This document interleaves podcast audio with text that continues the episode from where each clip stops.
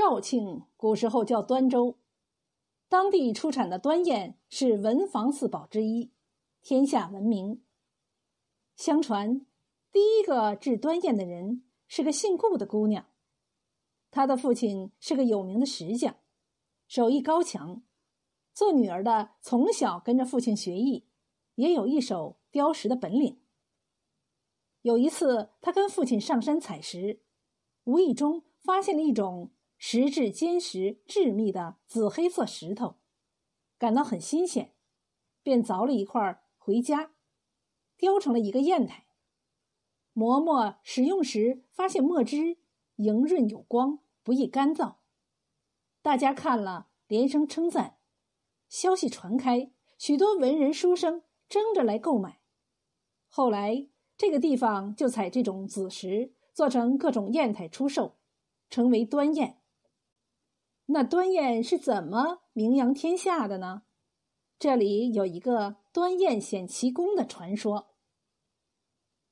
说是唐朝贞观年间，有个广东举子进京去应试。考试那天，京城里天气十分寒冷，应考的人都冻得是手直僵硬，要不时的呵气取暖，还要紧张的磨墨，因为天气干寒，墨汁刚磨好。很快就结了冰，要化开再磨，这样写字时常常要停下来，写写停停，停停写写，文思要打断，字也写不好，弄得十分狼狈。监考官看到这种情况，急得在考场里踱来踱去，搔首摇头，大皱眉头，但是想不出办法来。忽然，他看到有个考生却从容不迫，奋笔畅书。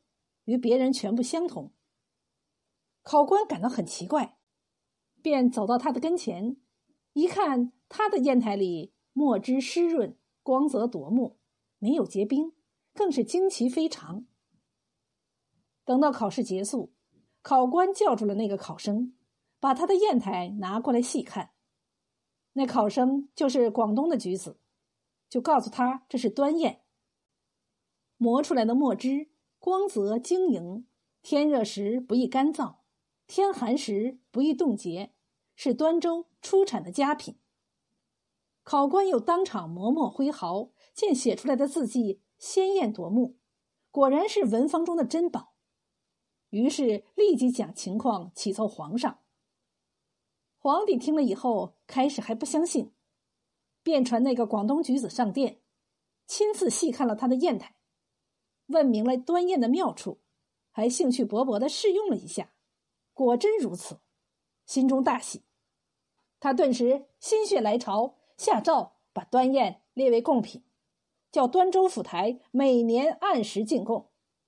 这一下，端砚立刻身价百倍，很快便名扬天下了。